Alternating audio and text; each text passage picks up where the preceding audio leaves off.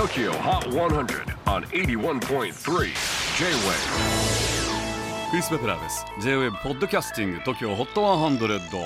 えー、ここでは今週チャートにしている曲の中からおすすめの一曲をチェックしていきます。